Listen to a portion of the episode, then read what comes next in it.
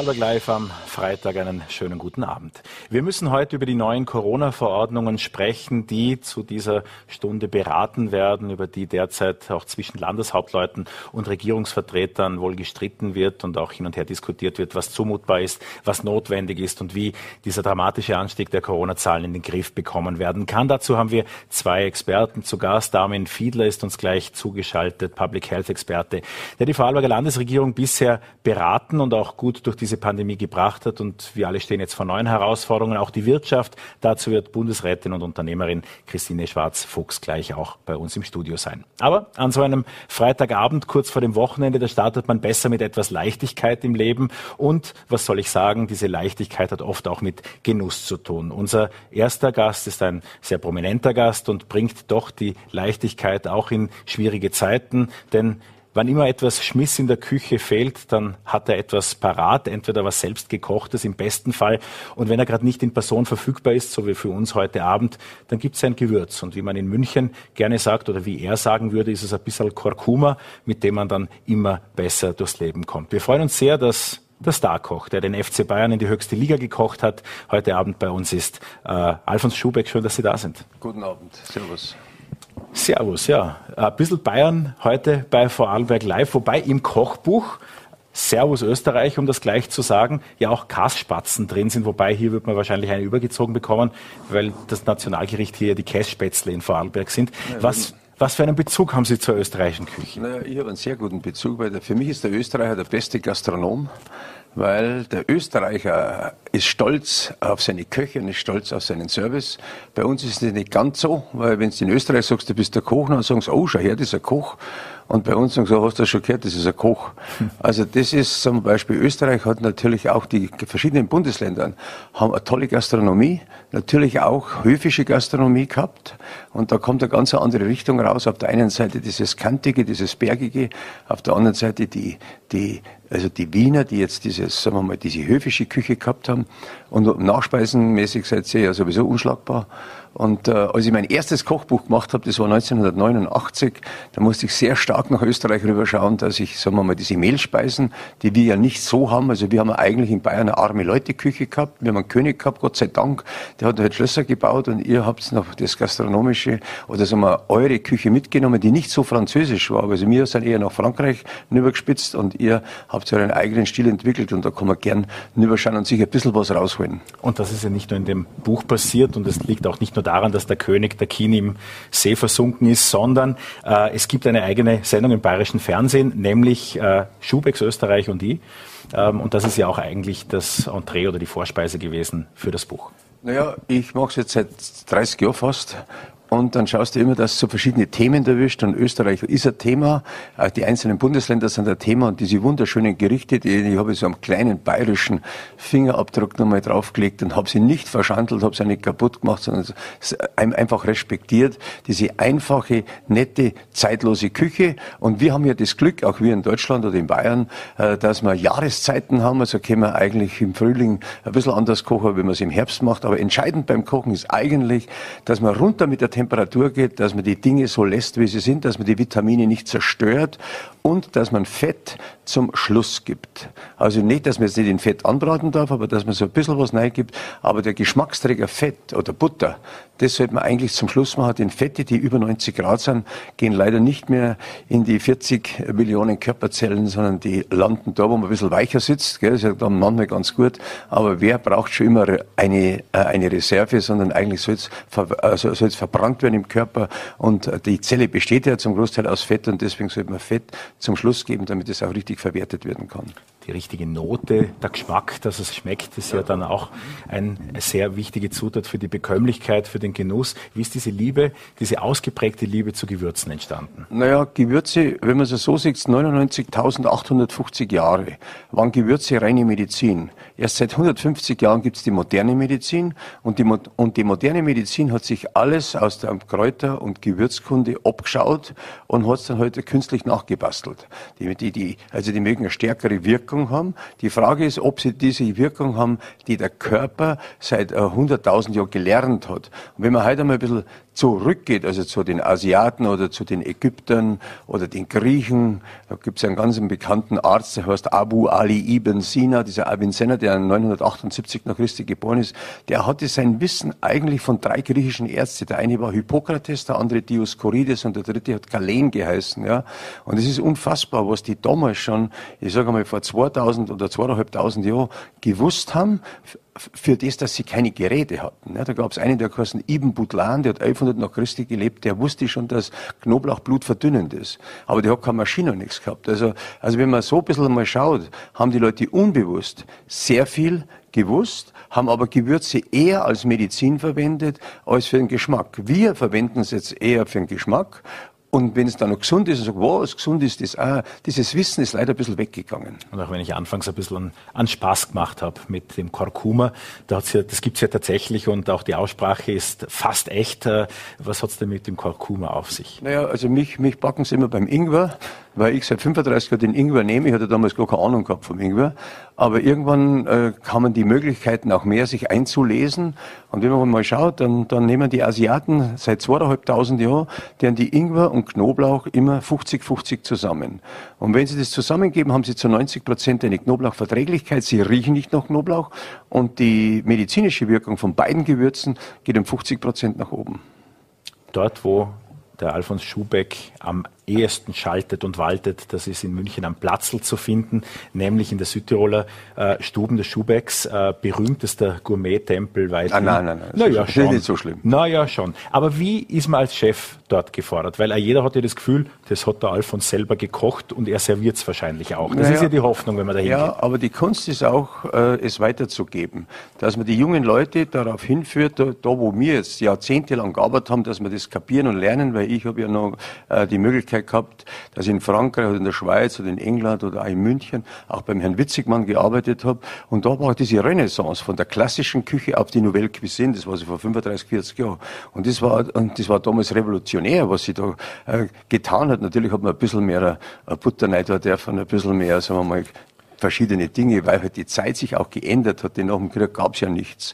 Aber das, was da sich getan hat in der, in der, in der Küche, war alles neu. Deswegen sind die Leute auch zum Essen gegangen und sagt, jetzt, jetzt, jetzt, jetzt ist ich mal fünf, sechs oder sieben Gänge, das habe ich ja noch nie gegessen, das muss ich jetzt einmal machen. Das hat sich jetzt ein bisschen gesettelt, das hat sich ein bisschen gelegt. Und jetzt, ich, ich habe mich dann für das Regionale entschieden. Also ich habe gesagt, ich, ich versuche Produkte aus dem bayerischen Land oder aus dem Umland zu bekommen und schaue, dass ich die Jahreszeiten wieder richtig rauskitzelt. Und da, wenn du ein bisschen nach Österreich schaust, dann, hast, da, da musst du wirklich sagen, die haben eine wunderschöne, wunderbare Küche und das passt auch gut zu Bayern. Ich sage einmal auch zu Deutschland. Ja. Und äh, da kehren immer Kräuter und Gewürze dazu da, dass man sich kulinarisch die Hand reicht, dass man jetzt sagen, Mensch, die asiatische Küche kreuzt jetzt mit dem oder die französische mit der, das ist halt ganz normal. Und früher sagt, na ja, nicht, das ist bayerisch und das ist österreichisch. Das hat sich aufgehört, sondern dieses kulinarische, sich die Hand reichen, das finde ich das Verbindende, ja, das gehört dazu. Und wenn man heute, muss man die sagen, geht's halt mal wieder zum Essen, verstehst, sitzt euch hin, trinkt ein Glasal und, dann, und redet einmal ein paar so Dinge nach dem zweiten Glasal vielleicht erst, weil beim ersten Glasal ist man noch ein bisschen holzig, aber beim zweiten Glas aus, löst sich die Zunge ein bisschen und dann kann man ein bisschen miteinander ratschen und dann kann man vielleicht so manches Problem lösen, das sich irgendwo verhärtet hätte. Ein bisschen miteinander ratschen, das konnten Sie auch äh, gestern Abend. Da war der äh, Alois Jubeck nämlich nicht in Vorarlberg, sondern im Münchner Stadtteil Riem, wo es ein Zelt, beziehungsweise Zelt ist eine massive Untertreibung, ein Spiegelpalast äh, gibt und Sie eine neue Show namens Festival vorgestellt haben. Wie war es und was ist darunter zu verstehen? Also ich finde, also Premieren sind ja immer sehr speziell. Und, aber es war eine super Veranstaltung. Die Gäste waren sehr, sehr zufrieden. Und eigentlich bist du dann, also, also wenn du selber der Gastgeber bist, schaust natürlich, dass ein gescheiten Platz hat, dass die Leute richtig beieinander sitzen, dass das Essen okay ist. Und, und, und das ist ja immer Essen und dann die Künstler, also diese Artisten sind eine wunderbare Show. Also ich kann es nur jedem empfehlen, der mal drei Stunden ein bisschen abschalten will. Also das haben wir jetzt, voriges Jahr durften wir es nicht machen wegen der Pandemie. Und jetzt, Gott sei Dank, dürfen wir wieder Gas geben. Wir dürfen uns nicht ganz füllen. Aber ich hoffe, dass so bleibt. Und wenn die Leute sich ein bisschen mehr impfen lassen würden, ich habe schon drei drinnen, und äh, dann geht's vielleicht ein bisschen besser. Die Pandemie war für alle eine schwierige Zeit. Äh, auch wirtschaftlich gab es einige Überraschungen, auch bei Ihnen. Jetzt wie ist Ihr Gefühl für den Moment? Sie haben jetzt eine Investorengruppe im Rücken, es geht gestärkt. Kann man wirklich schon wieder voll ans Aufbrechen denken oder kommt da wieder ein schwieriger Winter auf uns zu? Na gut, das wissen wir alle nicht. Ja, also das, was ein bisschen schade ist, dass viele Leute aus der Gastronomie abgewandert sind. Ich glaube schon, dass in einem Jahr wieder welche zurückkommen. Aber momentan ist es, ich meine, das muss man ja verstehen, sieben Monate kriegen die kein Geld oder fahren nur 50 Prozent runter. Und, und das am ersten immer erwischt hat, das, das war eben die Gastronomie. Und deswegen sind viele Leute aus der Gastronomie rausgegangen und wir suchen alle Personal. Ja. Und äh, es ist nicht so einfach, aber jetzt müssen wir halt alle richtig zusammenhalten und, und, und, und schauen, dass der Gast happy ist und der versteht das auch. Also, also es ist nicht so, dass der Gast sagt, hallo, geh mal her, warum ist denn da keiner da? Sondern die wissen schon, auch der Gast ist noch ein bisschen verhalten. Der eine Maske, der er da drei Meter gehen mit der Maske, der was beim Sitzen tragen oder nicht und so. Aber ein bisschen haben sich die Leute auch daran gewöhnt und ich finde, dass es langsam wieder kommt. Auch wenn unsere Zeit jetzt schon fast zum Ende zugeht, in München wird man ja einteilt, dass man entweder ein rot oder blauer und was sie sind, ist gar keine Frage, weil das Logo des FC Bayern München auf ihrer rechten Brust prangt, samt vier Sternen. Ähm, wie ist es für Fußballstars zu kochen? Was für Bayern-Geschichten möchten Sie nicht vermissen, auch in der kommenden Zeit? Also ich mache es seit 30 Jahren Eben. und äh, komme mit den Spielern super aus. Das ist ganz normal, das ist ja logisch, weil wenn du jeden Tag mit, mit den Spielern sprichst und mit denen du zusammen bist, dann entwickelt sich da die eine oder andere Freundschaft und man weiß, der mag das ein bisschen lieber und das. Aber gekocht wird nicht so wie früher, da war es jetzt, sagen wir mal, so ein bisschen, ja, essen wir halt einmal ein Würstel und einmal ein Schweinsbraten, dann wird schon wieder. Sondern jetzt geht es ein bisschen anders zu. Jetzt schaut man natürlich, wir haben verschiedene Nationalitäten, verschiedene Religionen. Wir machen immer, also wir machen das in Form eines warmen warm-kalten Buffets. Die kriegen immer einen Fisch. Dann kriegen sie entweder Geflügel, Kalb oder Rind. Dann kriegen sie sechs verschiedene Gemüse, zehn verschiedene Salate zur Auswahl. Und wir sind immer ganz happy, wenn sie die Spieler das auch abends mit, also für abends mitnehmen, weil dann können wir das ein bisschen kontrollieren, was die essen. Rund um den, Fran rund um den äh, FC Bayern München ist ja auch der Franz Beckenbauer sozusagen allgegenwärtig nach wie vor. Ähm, jedenfalls sein Name man erzählt sich oder flüstert sich auch in München zu, er, gegebenenfalls auch der Didi Matischitz, gehörten zu den Investoren, die jetzt Nein, bei Ihnen an Bord sind. Stimmt nicht. Also stimmt nicht. Nein. Aber wer die Investoren sind, bleibt ein bisschen ein Geheimnis. Hm, nicht Geheimnis, aber das passt schon so, wie es jetzt ist. Also ein Gentleman genießt und schweigt. Ich bedanke mich sehr für Ihren Besuch bei uns bei Vorarlberg Live. Vielen Dank. Dankeschön. Einen schönen Abend noch. Und wir müssen leider von der gewissen Leichtigkeit des Seins zu den Themen kommen, die vor uns stehen und auch den Aufgaben. Und ich begrüße bei uns zugeschaltet den Gesundheitsexperten Armin Fiedler. Schönen guten Abend, äh, diesmal aus Düsseldorf, Herr Riedmann. Ja, alle sind wir wieder ein bisschen unterwegs. Es äh, scheint, das Leben geht wieder los und trotzdem holen uns die Zahlen hier in der Heimat ja auch immer ein. Die Inzidenz macht Sorgen und irgendwie fühlt man sich zurückversetzt in den November 2021. Wie geht's Ihnen, wenn Sie auf die aktuelle Situation blicken? Ja, das Verteufelte mit diesen Inzidenzzahlen ist, dass sie äh, eines reflektieren, nämlich einen exponentiellen Anstieg. Und äh, mit dem können wir sehr, sehr schlecht umgehen. Also wir Menschen haben ein gutes Gehirn für analoge Vergrößerungen.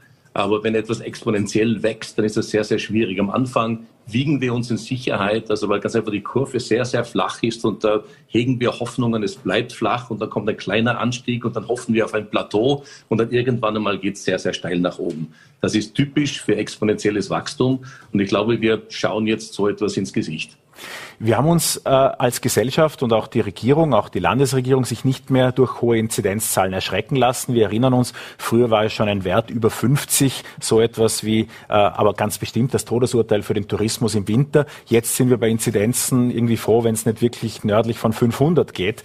Ähm, und wir schauen sehr auf die Intensivstationenbelegung, die in Vorarlberg ja nach wie vor im Prinzip überschaubar ist. Können wir jetzt nur noch sehr spät reagieren? Erwarten Sie sehr fahrige politische Entscheidungen nun? Ja, die Problematik äh, ist, dass wir natürlich einen Algorithmus kreiert haben, der sich hauptsächlich auf eine Erfahrung der letzten Welle äh, abgestellt hat, nämlich äh, die Intensivzahlen. Das war ganz, ganz wichtig. Das haben wir im Prinzip eingebaut, dass sozusagen die ganzen Maßnahmen getriggert werden, hauptsächlich durch Zahlen, die die Intensivbelegung reflektieren. Jetzt finden wir heraus, dass, ja, das ist immer noch wichtig. Aber mittlerweile, und das hat mit der Impfung zu tun, dass die ganz, ganz schweren Verläufe, Menschen, die auf die Intensivstation müssen, Gott sei Dank geringer geworden sind, aber doch äh, viele Leute auf die Normalstation müssen. Und die Frage ist jetzt, müssen wir vielleicht das Systemrisiko neu definieren. Weil äh, wenn wir zwei, drei Stationen voll haben auf einer Normalstation in einem Land wie Vorarlberg, dann haben wir auch ein Systemrisiko, wenn Sie an das Personal denken.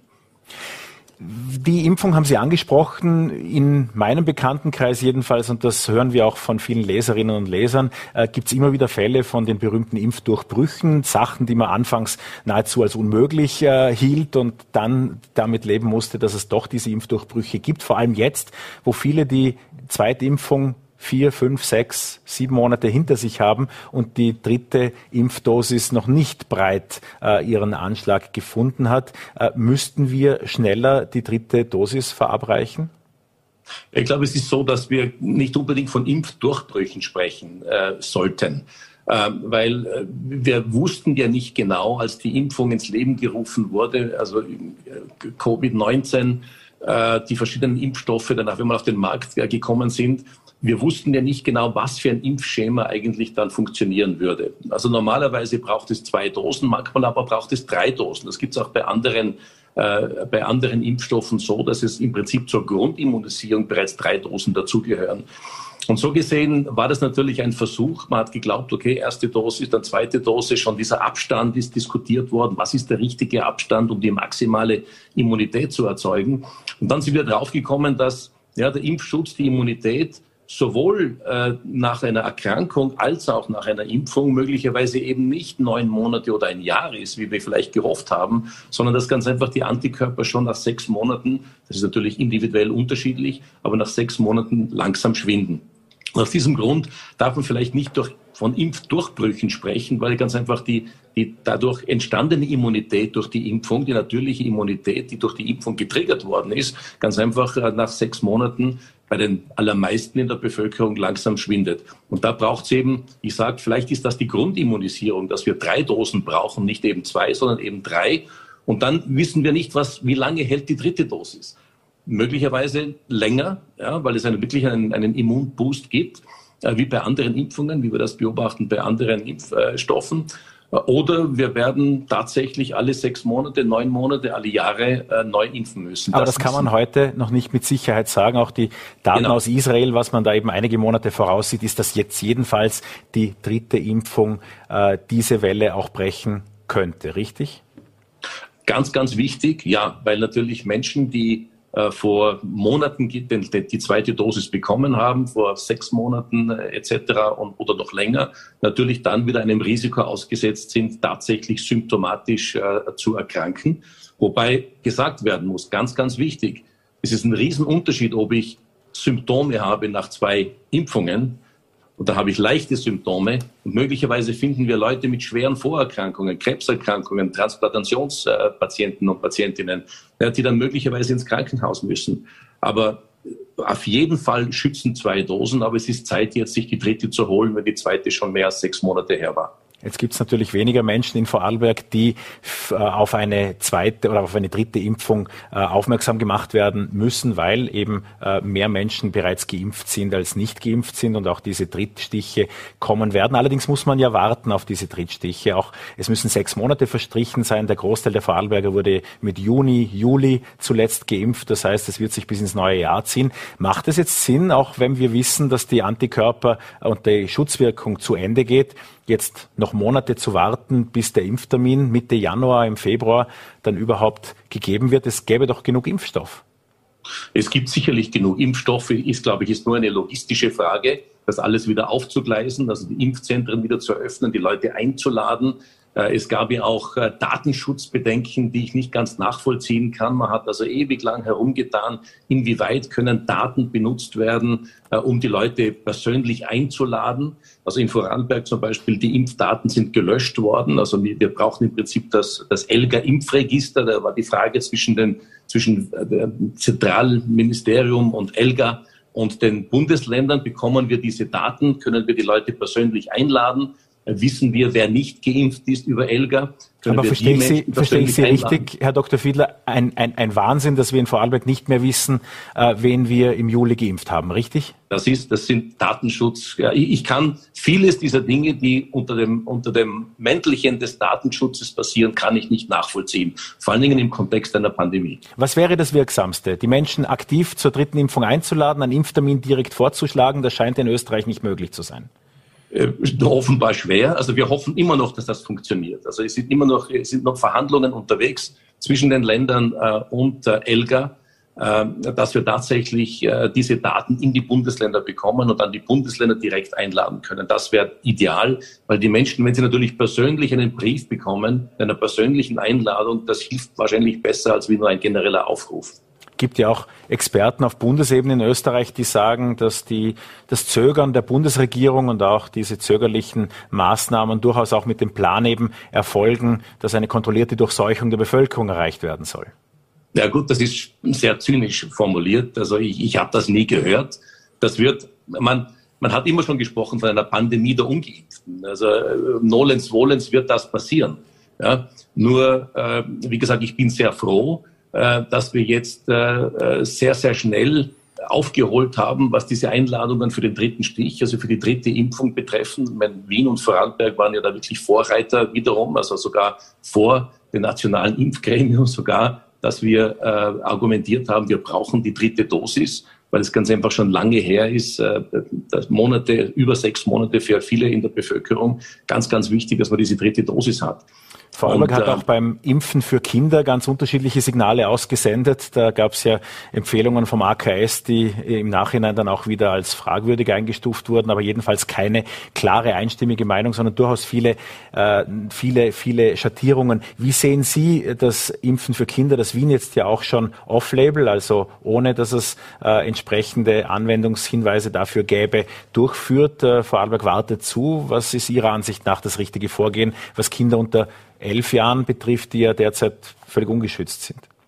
Also die, die Datenlage aus den USA ist ganz, ganz klar. Nur allerdings muss man dazu sagen, äh, die epidemiologischen Daten und die Gesundheitsdaten per se sind natürlich anders. Man kann das nicht eins zu eins einfach äh, transkribieren, was in den USA passiert und was äh, im europäischen Kontext nachvollziehbar ist. Also die Impfung ist sicherlich sicher für Kinder. Es ist auch eine reduzierte Dosis, also BioNTech Pfizer wird, es wird nur ein Drittel der Erwachsenendosis den Kindern appliziert. Also bisher sind keine Nebenwirkungen aufgetreten. Es ist ein unglaublich guter Schutz für die Kinder da. Und wir wissen natürlich, dass das epidemiologische Geschehen, dass, dass, dass äh, die, Trans die Virustransmission natürlich in dieser Altersgruppe sehr, sehr hoch ist. Das wissen wir. Das heißt also, alle Daten deuten darauf hin, dass auch bei uns äh, das zu empfehlen ist, dass ganz einfach die Benefits äh, weit über den potenziellen Risiken stehen, weil es tatsächlich keine Nebenwirkungen gibt und äh, die Kinder wirklich einen äh, über 90-prozentigen Schutz haben.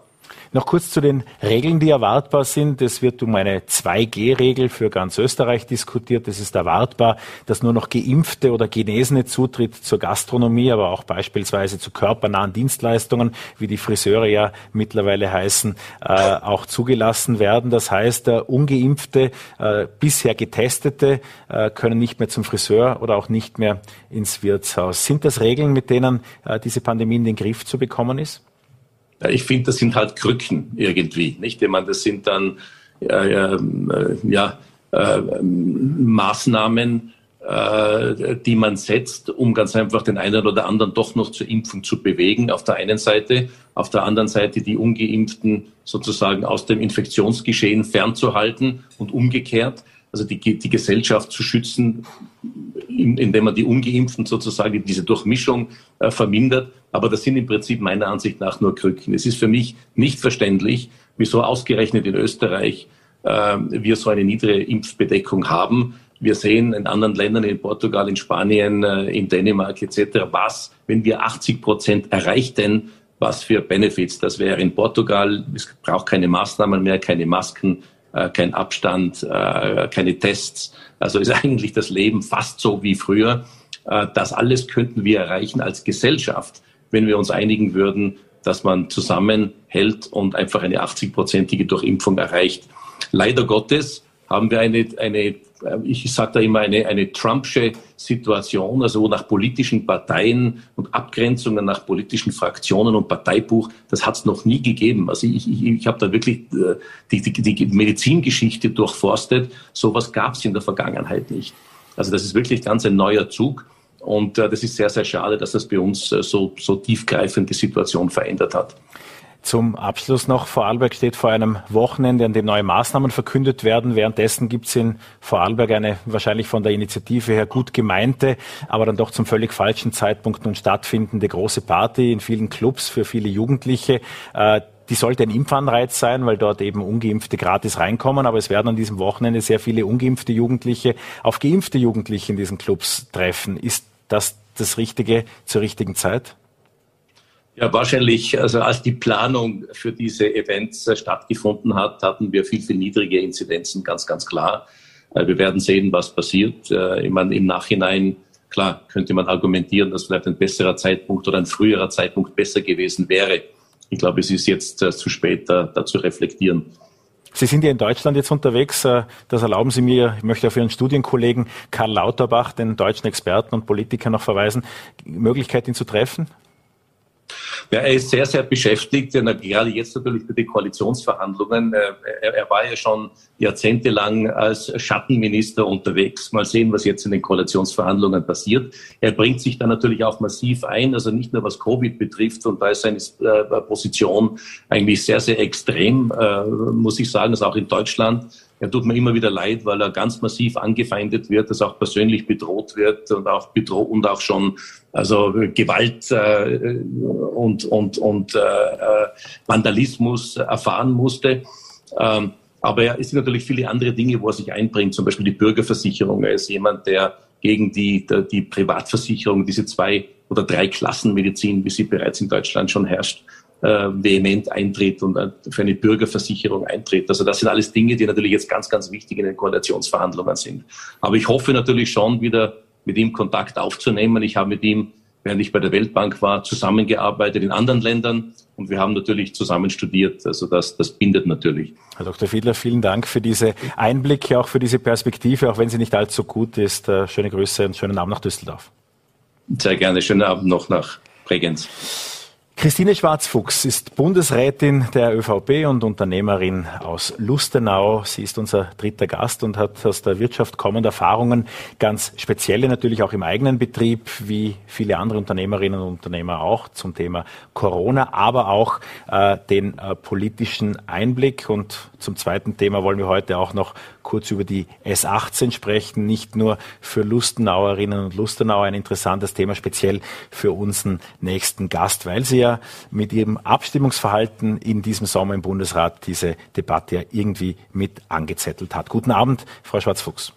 Guten Abend, vielen Dank für die Einladung. Sehr gerne dieses Damoklesschwert, das irgendwie über der Wirtschaft herrschte, von einem weiteren Corona-Winter, insbesondere vom Tourismus natürlich auch, aber ganz generell, es scheint ja nicht mehr ein Damoklesschwert zu sein, sondern mehr oder weniger sicher zu sein, dass äh, natürlich diese Corona-Entwicklung diesen Winter auch einen Impact, eine Auswirkung haben wird. Wie, wie beurteilen Sie derzeit die ganze Situation? Wie Dr. Fiedler vorhin schon gesagt hat, wir haben leider ein exponentielles Wachstum zu verzeichnen, was die Corona-Infektion, also Covid-Infektionen angeht. Und das hat natürlich auch Auswirkungen auf die Wirtschaft, auf den Tourismus. Also ja, wir hoffen natürlich, dass äh, die Auswirkungen nicht so stark sein werden, aber aktuell äh, geht die Tendenz leider schon dahingehend, dass wahrscheinlich wieder Verschärfungen, noch mehr Verschärfungen kommen werden. Die gute Nachricht an diesem Freitag ist, es gab heute keine Entscheidung, Österreich auf die Risikoliste, auf die deutsche Risikoliste zu setzen. Das heißt, das Wochenende über kann man durchatmen. Am Montag gibt's die nächste Prüfung. Allzu gut sieht's nicht aus.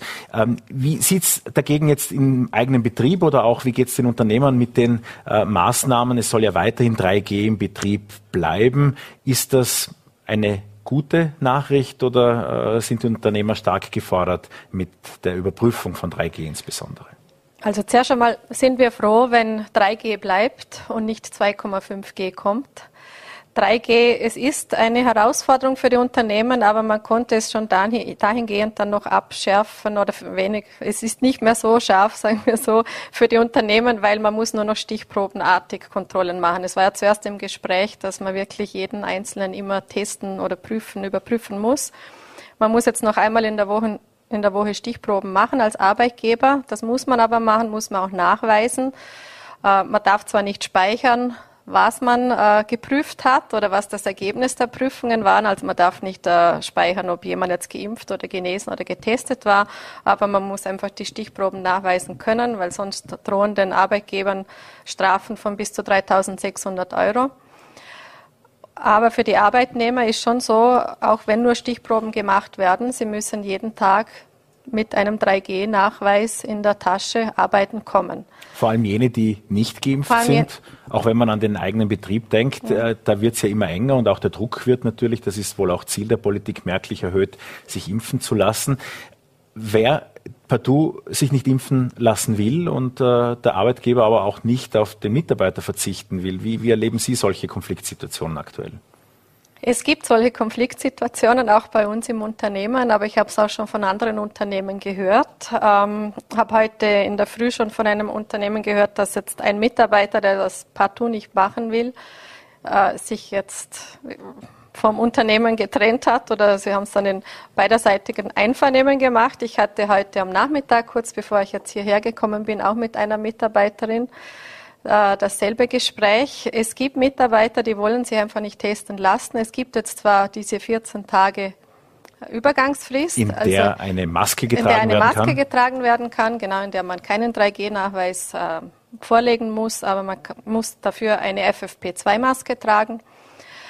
Aber diese 14 Tage, da haben wir jetzt schon die Hälfte bald vorbei. Die erste Woche ist vorbei, noch eine Woche und danach muss man sich wirklich testen, wer nicht geimpft oder in den letzten sechs Monaten genesen ist. Viele, die genesen sind, haben ja gedacht, ja, mich betrifft das eh nicht, aber es gibt inzwischen auch schon sehr viele Fälle, die sind halt schon länger genesen wie sechs Monate und dann betrifft es sie sehr wohl auch, dass sie auch testen müssen, wenn sie nicht geimpft sind. In früheren Wellen war die Testinfrastruktur viel breiter aufgestellt. Es waren dann auch im vergangenen Winter die Antigentests breit verfügbar. Auch viele Unternehmen haben eigene Teststraßen eingerichtet, sei es mit anderen Unternehmen oder auch in Zusammenarbeit mit dem Roten Kreuz und, und anderen Stellen. Äh, wie sehen Sie die Testinfrastruktur jetzt diesen Herbst aufgestellt? Weil es ja auf PCR-Tests hinausläuft, die länger dauern, die nicht so äh, einfach verfügbar sind im Moment und wo die Abwicklung auch schwieriger ist. Also das Land hat jetzt da schon wieder sehr viel aufgerüstet. Es gibt die sieben Landesteststraßen und das mit den PCR-Gurgeltests, das du angesprochen hast. Äh, da helfen die Apotheken mit. Also wir haben 53 Apotheken in ganz Vorarlberg und die sind da inzwischen schon eingeschult und instruiert, wie das Ganze dann abläuft. Also man muss sich zuerst elektronisch registrieren, dann kann man zur Apotheke gehen, den Test abholen macht zu Hause dann den PCR-Gurgeltest, gibt ihn dann wieder ab bei der Apotheke und bekommt innerhalb von 24 Stunden ein SMS mit dem Testergebnis. Ähm, das Thema ist aber, dass wir nicht in allen Gemeinden eine Apotheke haben. 53 Apotheken bei klingt zwar viel, Gemeinden, aber ja, ja gerade die Tourismusgemeinden, also Lech oder Waadt, Schröcken, auch im Montafon hat jetzt nicht jede Gemeinde eine Apotheke und da ist man jetzt aktuell in Verhandlung mit dem Handel, ob man vielleicht das so machen kann wie in Wien. In Wien ist das ja auch so, dass man auch im Handel in gewissen Geschäften, also da muss man dann halt Verträge machen mit gewissen Handelsketten, ähm, die Tests abholen und abgeben kann. Und dahingehend werden jetzt gerade Gespräche geführt.